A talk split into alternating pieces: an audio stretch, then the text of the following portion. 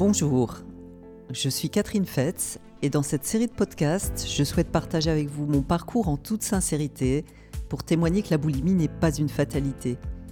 Elle n'entre pas dans votre vie par hasard, elle a vraiment un message à délivrer et chacun porte en soi les clés pour l'en faire sortir. Ce sont ces clés que j'ai trouvées et je me suis spécialisée afin d'en faire profiter d'autres personnes boulimiques ou souffrant de troubles du comportement alimentaire. Tout ce qu'elles vivent, je l'ai vécu. Je connais leur souffrance et leur solitude. Parmi les questions qui me sont le plus souvent posées, il y a celle-ci. Malgré des périodes de contrôle, mes crises reviennent toujours. Pourquoi? Tout d'abord, je crois qu'il est important de prendre conscience qu'en faisant des régimes, vous vous mettez euh, en situation de contrôler.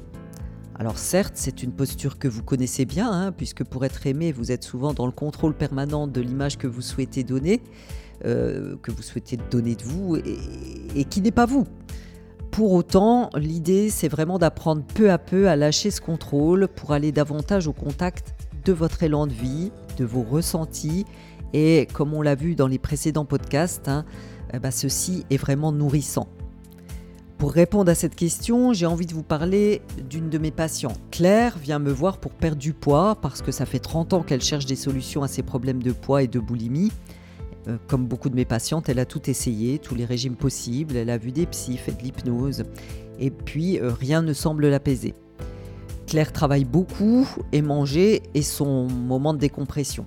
Or, au lieu d'en faire un moment de plaisir, elle aborde ce moment avec beaucoup d'angoisse. Elle ne s'autorise pas à manger des aliments qu'elle a définitivement classés comme tabous parce qu'on lui a fait croire qu'il y en avait.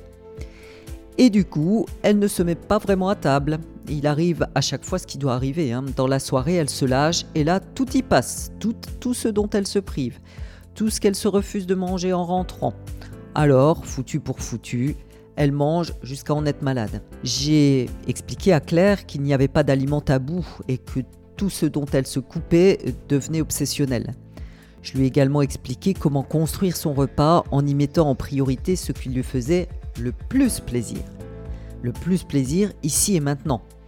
Et bien évidemment, dans des quantités où elle ne se sent pas frustrée. Et je lui ai également expliqué comment faire pour associer plaisir, bien sûr, et bien-être, à la fois physique et psychologique. À l'aide d'un exercice de visualisation, elle a vraiment pris conscience de tous les aliments qu'elle avait bannis sans raison et les a réhabilités en passant d'aliments qui apparaissaient barrés dans sa visualisation en aliments sur lesquels elle a mis un grand sourire.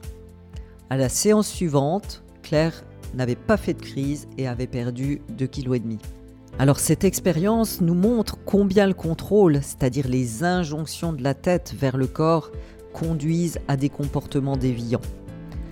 L'idée est de se reconnecter à son corps, à ses envies, à ses besoins et à s'autoriser à les satisfaire dans le but d'être bien et d'avoir du plaisir.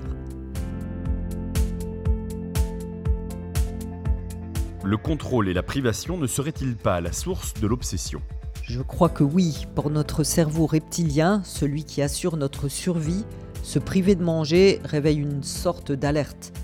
Ce dont on s'est privé absolument, comme dans les temps préhistoriques, hein, où quand la privation de nourriture était là, euh, l'obsession était de trouver à manger, et une fois que l'on trouvait ce qui était nécessaire pour manger, alors on faisait des réserves, au cas où demain, il n'y ait plus rien.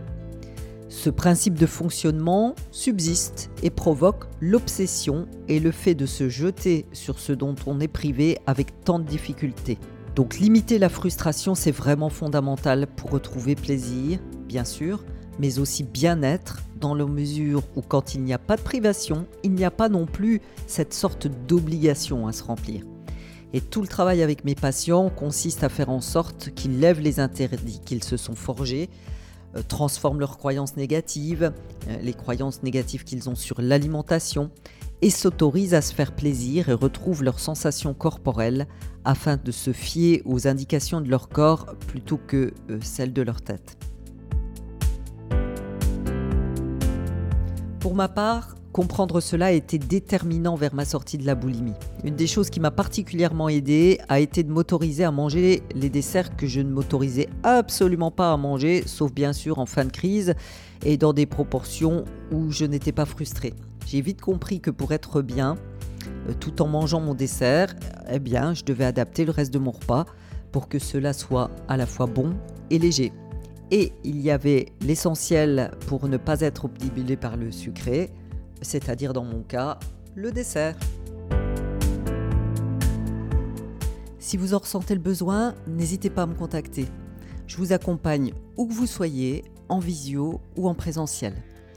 Je sais combien la boulimie est une souffrance au quotidien et je m'engage avec tout mon cœur et toute mon expérience à ce qu'ensemble, nous puissions créer votre nouvelle réalité. C'est vraiment avec le cœur que je vous embrasse.